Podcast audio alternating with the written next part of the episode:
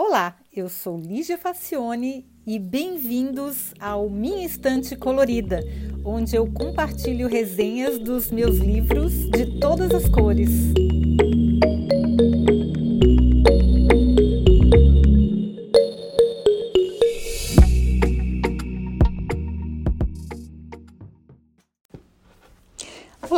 Hoje a gente vai falar da biografia de um personagem único na história e que eu confesso que até pouco tempo atrás eu não tinha, eu tinha ouvido falar assim, ampassando, mas não tinha uma, uma noção exata da importância dessa pessoa na passagem dela pelo planeta Terra.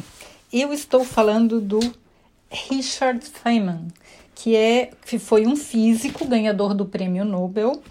E eu fiquei conhecendo o nome dele porque no Berlin Tech Talks, que era um programa de no YouTube que a gente tinha com o Cláudio Vilar e o Eduardo Tubo, a gente conversava sobre tecnologia. Aliás, o canal ainda está lá, só se você só pesquisar Berlim Tech Talks. E aí a gente falava sobre tecnologia e inovação de uma maneira geral, ciência, até que a gente foi falar sobre computadores quânticos. E o Richard Feynman, que ganhou o Nobel em 1965, um ano antes de eu nascer, ele foi um dos precursores da, da teoria e de toda a base para os computadores quânticos. E aí depois eu fiquei curiosa, encontrei um livro com a biografia é, contando sobre a vida dele e fiquei encantada. E é esse livro que eu vou compartilhar agora com vocês. E o livro se chama Surely You Are Joking, Mr. Feynman. Uh, Adventures of a Curious Character. É, esse volume que eu tenho em mãos, é, ah, a tradução bem livre é. Não, é claro que o senhor está brincando, né, Mr. Feynman? Aventuras de um, um, personagem curioso. Esse que eu tenho aqui é uma edição é, de, mil, de 2018, quando o Feynman faria 100 anos de idade. E tem o prefácio do Bill Gates, que diz que esse é um dos livros preferidos dele, que ele já releu várias vezes e que ele é encantado com a história e com o personagem do Mr. Feynman. E Pois é, então é, ele ganhou o Prêmio Nobel de Física em 1965 e, sob todos os pontos de vista, ele era um gênio. Mas porque a vida de um físico teórico conhecido por sua contribuição em eletrodinâmica quântica, física das partículas, física da superfluidez e do hélio líquido, comportamento de partículas subatômicas e precursor da computação quântica haveria de ser interessante, né, gente, para a gente ler a biografia de uma pessoa com esse currículo. A gente tem um, um preconceito, um, tem alguns estereótipos que a gente tem que essas pessoas, esses gênios da física, são pessoas muito chatas. E o Feynman vem para destruir completamente essa noção, porque eu gostaria muito de tê-lo conhecido. Esse Claro que gente inteligente é sempre interessante, pelo menos na, na minha opinião, mas esse cara era uma figura. Então, uma parte da vida dele ficou registrada neste livro, e depois tem uma continuação desse livro que é What Do You Care What Other People Think? Que é o que, que você liga para o que os outros pensam. Eu li os dois livros, esse, esse episódio vai resenhar praticamente os dois, porque o, o segundo é continuação do primeiro. E os livros são coletâneas de histórias que o editor Ralph Lighton reuniu durante sete anos de convivência com o físico. E aí o resultado ficou super leve, ficou super bacana, porque parece que você está numa mesa de bar ouvindo ele contando as histórias, os causos dele. Porque é, o livro inteiro são só historinhas, então ele separa as historinhas em blocos, quando ele estava nessa época, na infância e na adolescência, depois quando ele foi para a universidade. E em todas as fases da vida dele tem umas histórias incríveis, o cara era realmente uma figura. Então vamos começar passando pela infância e adolescência dele. O Feynman começa falando da sua infância que ele recebeu todo o incentivo possível do pai dele, que era um vendedor muito talentoso e inteligente e desde pequeno queria que ele fosse um cientista. E o pai dele acertou em cheio, porque a irmã mais nova do Feynman também é uma respeitada astrofísica com doutorado, tudo. A mulher é poderosa, a família não era fraca. Então, quando criança, ele tinha um laboratório em casa e fazia todo tipo de experimento e se divertia muito com os coleguinhas. Então, além de ter acesso ao conhecimento, ele teve incentivo e oportunidades. É o que a gente sempre fala, né? Não adianta o cara ser um gênio e se ele tivesse nascido em algum lugar remoto, que não tivesse acesso ao conhecimento, ou que ele tivesse que ter, sei lá, cortado cana desde quando era pequeno, servido pegado em armas para lutar em alguma guerra, ele não teria tido a oportunidade de desenvolver é, esse brilhantismo que ele teve e, e, evoluir junto com a física. Então é, é muito importante o contexto, não é só força de vontade, tem o contexto também. Pois é, aí ele conta que num verão onde ele tinha 17 anos, ele foi trabalhar com serviços gerais num hotel administrado pela tia dele. A família dele não tinha muito dinheiro e, é, e ele foi fazer serviços gerais. Ele ganhava bem pouco, mas era um trabalho de férias, assim. E o moço era, ele era cheio de ideias. E aí ele ficou, ficou incomodado porque o aparelho do telefone naquela época ficava longe das mesas. E ele tinha que servir as mesas e tinha que atender o telefone ao mesmo tempo. Então ele bolou um dispositivo para conseguir alcançar o telefone à distância. Tinha umas cordinhas, uns bilhetinhos pendurados pessoal do hotel ficou puto com ele, porque ele fez um monte de rolo lá, o negócio não ficou muito bom, mas ele gostava de prototipar as ideias dele. A tia dele detestou tanta proatividade, mas era bem a cara dele. Ele queria melhorar as coisas, tudo que ele via, não importasse o tema, e ele fazia os protótipos para testar as ideias. Algumas funcionavam, mas não ficavam muito bonitas, né? Esse aí ele teve que desmontar tudo. Consertava rádios. Uma das coisas mais legais do, do Feynman é que tem, tinha situações onde ele, por pura sorte, resolvia algum problema. E aí as pessoas ficavam achando ele um gênio. Ele podia se sair como gênio, mas ele conta a história dos bastidores e que foi sorte. Por isso que ele era mais gênio ainda, né? Porque ele admitia às vezes que era sorte e às vezes que ele acertava mesmo. E às vezes ele achava que era sorte e explicava uma linha de raciocínio que para ele era óbvia, mas era bem elaborada também. Bom, depois ele foi para a universidade e ele adorava pregar peças e fazer brincadeiras com as pessoas. Os seus colegas de faculdade eram as maiores vítimas. Ele vivia aprontando, tanto que certa vez chegou a desinstalar uma porta de um dos quartos da fraternidade onde ele morava e escondeu a porta no quintal. Tinha uma discussão que alguém fazia barulho e eles tinham que estudar para as provas finais. Enfim, até que ele participou, fizeram lá uma comissão na fraternidade para descobrir o culpado e ele participou da comissão. Até que alguém, só de brincadeira, perguntou se ele mesmo é que tinha feito isso. E ele falou que sim, ele nunca mentia. Falou: não, fui eu mesmo que tirei a porta e escondi. Mas aí ninguém acreditou nele. No final, ele teve que mostrar lá onde é que estava a porta para as pessoas acreditarem que ele mesmo é que tinha feito. Mas ele vivia cheio de pregar peças e fazer brincadeiras com os outros. E aí o moço era o contrário do estereótipo dos gênios nerds. Ele adorava encontrar pessoas diferentes, amava dançar e frequentar festas, ia a bares, conversava com desconhecidos, fazia amizade com todo mundo. E a curiosidade dele era infinita, ele queria aprender tudo. Tinha facilidade para línguas e para música, além de aparentemente ser um bom dançarino. Se metia em tudo quanto é festa que tinha. Eu me acabei de rir, eu super me identifiquei com um caso que ele conta, que ele estava jantando no refeitório da faculdade, quando um professor anunciou que eles teriam um convidado especial para uma palestra que ia tratar de hipnotismo. E aí o professor estava anotando o nome das pessoas que quisessem ser voluntárias para um experimento que o palestrante ia fazer, e o Feynman não podia perder isso de jeito nenhum, ele ficou super excitado.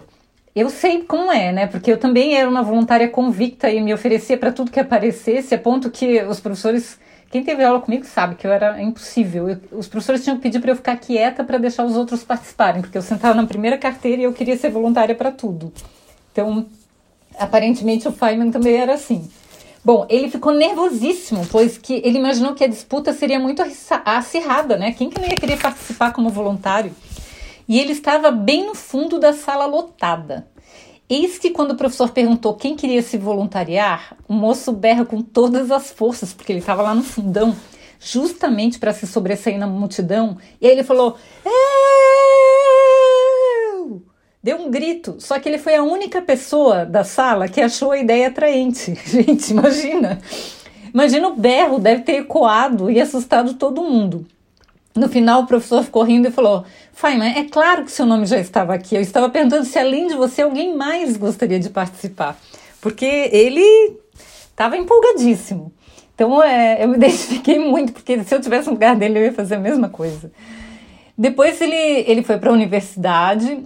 No segundo livro, ele conta que, ainda na universidade, ele casou-se com uma colega de, de colégio.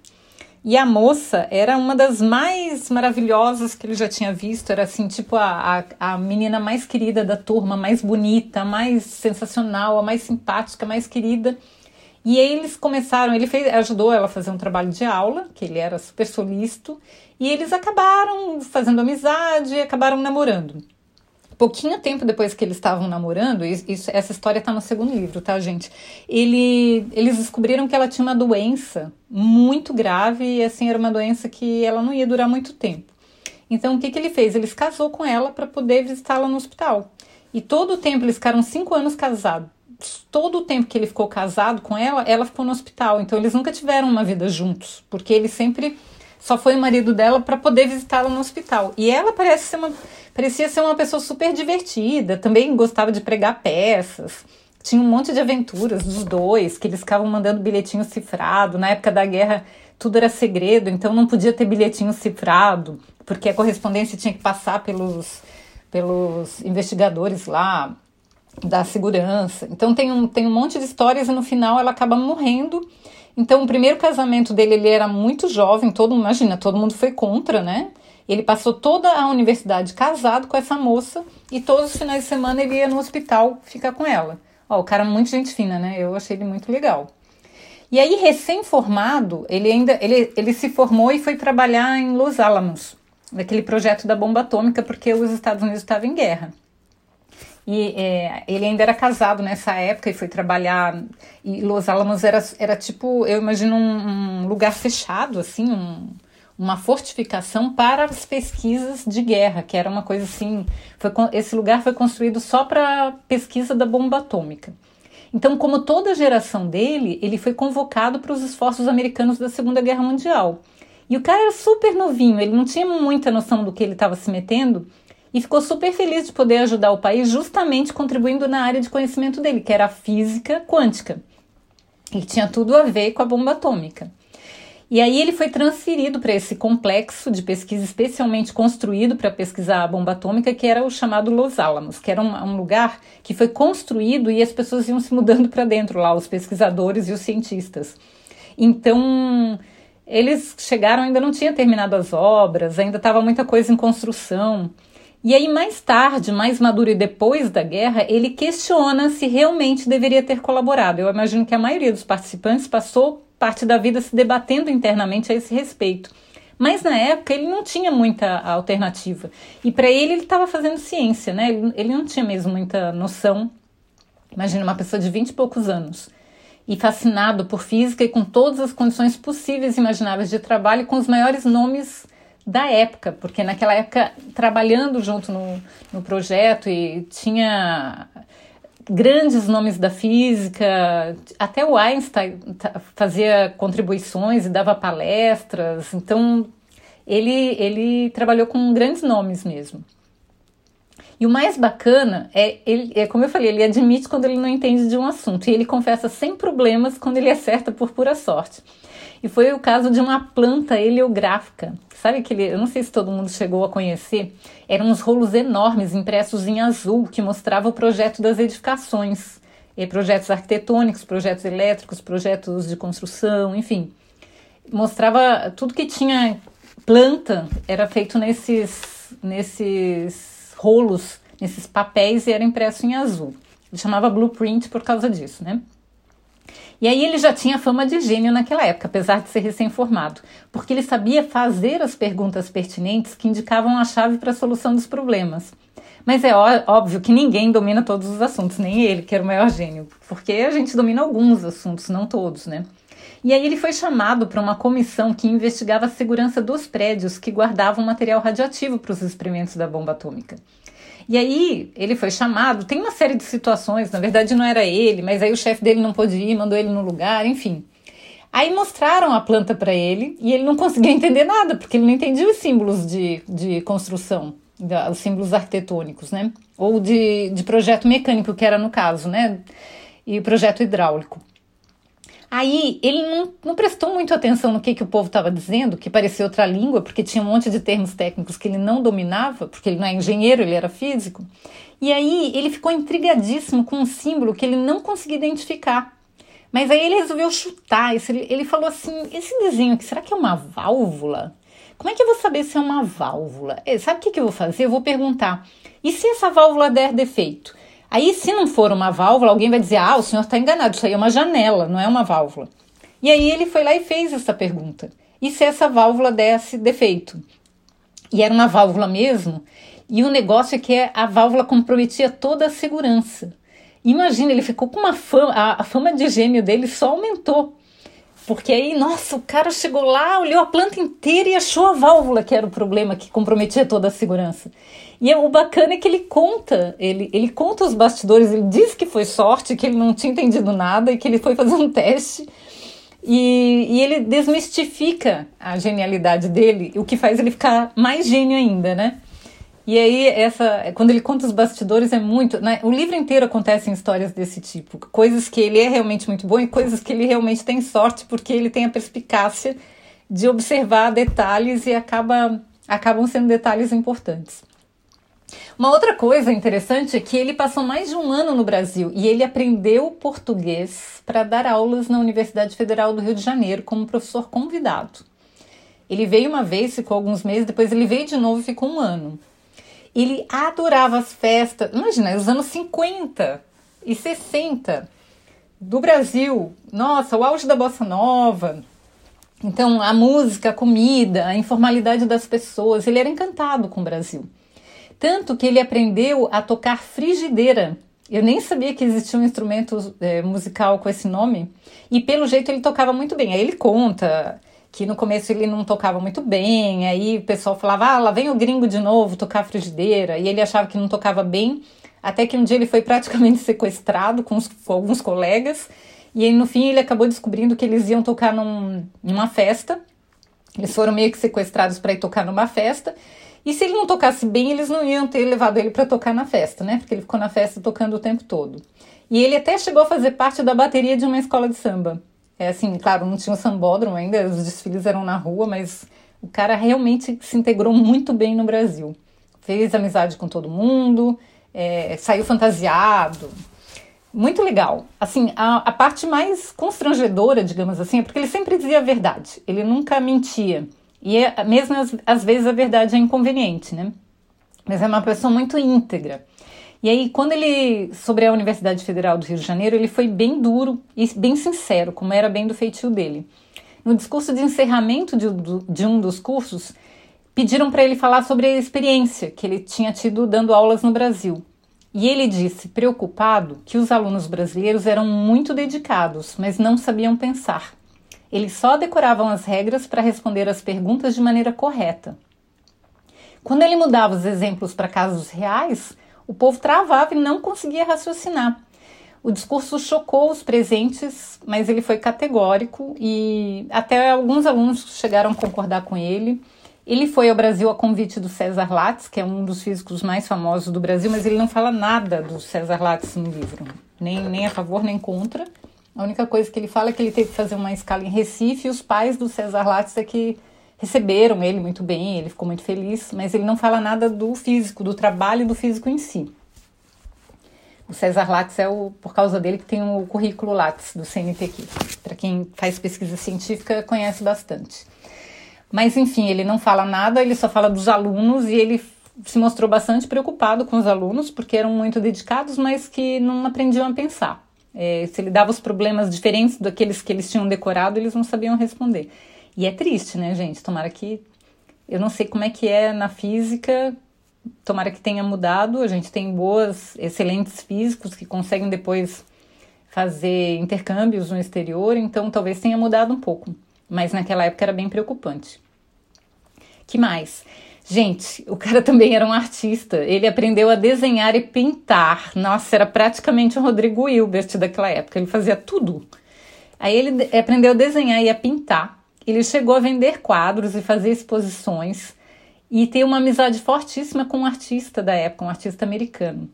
E ele amava pessoas com ideias diferentes e outros pontos de vista, apesar de que, como nós mortais, muitas vezes ele não entendesse exatamente o que estava sendo dito.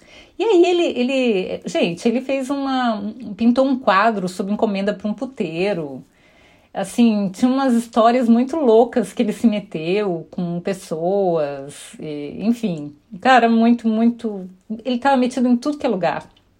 Ele chegou aí a Las Vegas para aprender como é que se joga, quais eram os princípios do jogo para calcular as probabilidades. Ele gostava de aprender truques. Na verdade, ele gostava muito era de descobrir enigmas. Então, ele na, na época que ele trabalhou em Los Alamos, ele chegou a como como hobby, ele aprendeu como abrir cofres e chave e, e, e como é fechaduras. E ele aprendeu como fazer isso, e aí ele abria para mostrar como o sistema de segurança era falho. E aí os responsáveis ficaram putos com ele, e em vez de resolver o sistema de segurança, proibiram ele de entrar nesses lugares porque ele conseguia abrir tudo. Olha só que danado. Ele fazia demonstrações, ele fazia pegadinha, ele abria e deixava o bilhetinho no lugar. O cara era muito abusado. E aí vem o prêmio Nobel. Ele conta indignado que foi acordado de madrugada por uma pessoa da equipe do Prêmio Nobel, dizendo que ele havia ganho o prêmio de física. Ele ganhou com mais duas pessoas. Aí ele desligou o telefone porque ele estava com sono. A pessoa insistiu até que ele perguntou se as ligações parariam se ele recusasse o prêmio. Foi aí ele descobriu que ele não podia recusar e se conformou. E ele não gostava de ser uma celebridade porque ele gostava de se misturar com as pessoas.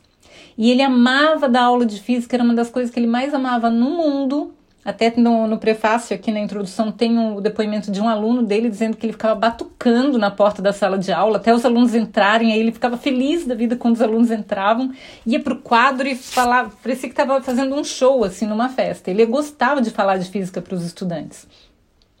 E aí um dia ele foi convidado. Ele sempre era convidado por alunos canadenses para um evento que ele participava todo ano. Aí, quando ele ganhou o prêmio Nobel, ele imaginou assim, putz, eu sempre dou essa, essa palestra para uns 20 alunos no máximo, que é as pessoas que estão interessadas no que eu vou falar, que vão entender o que eu vou falar. Só que se falarem que é o prêmio Nobel que vai, Nobel que vai lá dar a palestra, aí vai ter mil pessoas que não vão entender lufas do que eu vou falar. Eu não vou lá ficar de macaquinho de auditório. Aí o que ele fez? Ele combinou com os estudantes que os estudantes iriam anunciar a palestra como sendo de outra pessoa, sobre o mesmo tema, mas a palestra de outra pessoa. Então só iria na palestra quem estava interessado mesmo no tema. Assim ele ia garantir que apenas, normalmente as 20 e poucas pessoas que iam assistir todo ano iam assistir de novo. E aí na, na, ele combinou com a organização que na, na última hora, na hora da palestra, eh, o organizador ia dizer que o professor não pôde vir e ia ser substituído pelo Mr. Feynman. Aí super funcionou. Mas o reitor ficou puto, porque falou: ah, se eu soubesse que o prêmio Nobel ia estar lá, eu tinha reservado o auditório principal para 600 curiosos. Imagina, era tudo que ele não queria, né? Então o, o plano dele deu super certo. Ele não gostava de ser a estrela do negócio, ele gostava de se misturar no meio das pessoas e ele gostava de dar aula, não dar show para gente que não entendia o que ele falava ou não estava interessado. E aí, como eu falei no o, o outro livro, tem o, o casamento dele com a primeira esposa. Ele foi casado três vezes. E é uma história super bonita. E o, o, segundo livro também tem a participação dele na comissão que investigou os motivos do acidente com o ônibus espacial Challenger, em 1986. Ele morreu logo depois, ele já estava bem doente, ele tinha um tipo raro de câncer. E aí ele conta os bastidores, a teimosia dele em sempre falar a verdade, como as pessoas. Ele estava trabalhando para o governo e como as coisas andavam devagar. Quase quebrou a cara porque quis falar a verdade, teimou. Teimou, o relatório final queriam colocar o nome dele junto como parte da, da comissão, umas frases lá que ele não concordava, ele não concordou em assinar o relatório. Ele quis fazer um adendo com as, os pontos de vista dele, ele teimou até o final. E, e, ele era uma pessoa muito íntegra, muito séria. E aí ele conta todos os bastidores, o que, que ele aprendeu quando ele participou dessa comissão. E aí, infelizmente, ele morreu em 1988, foi logo depois disso.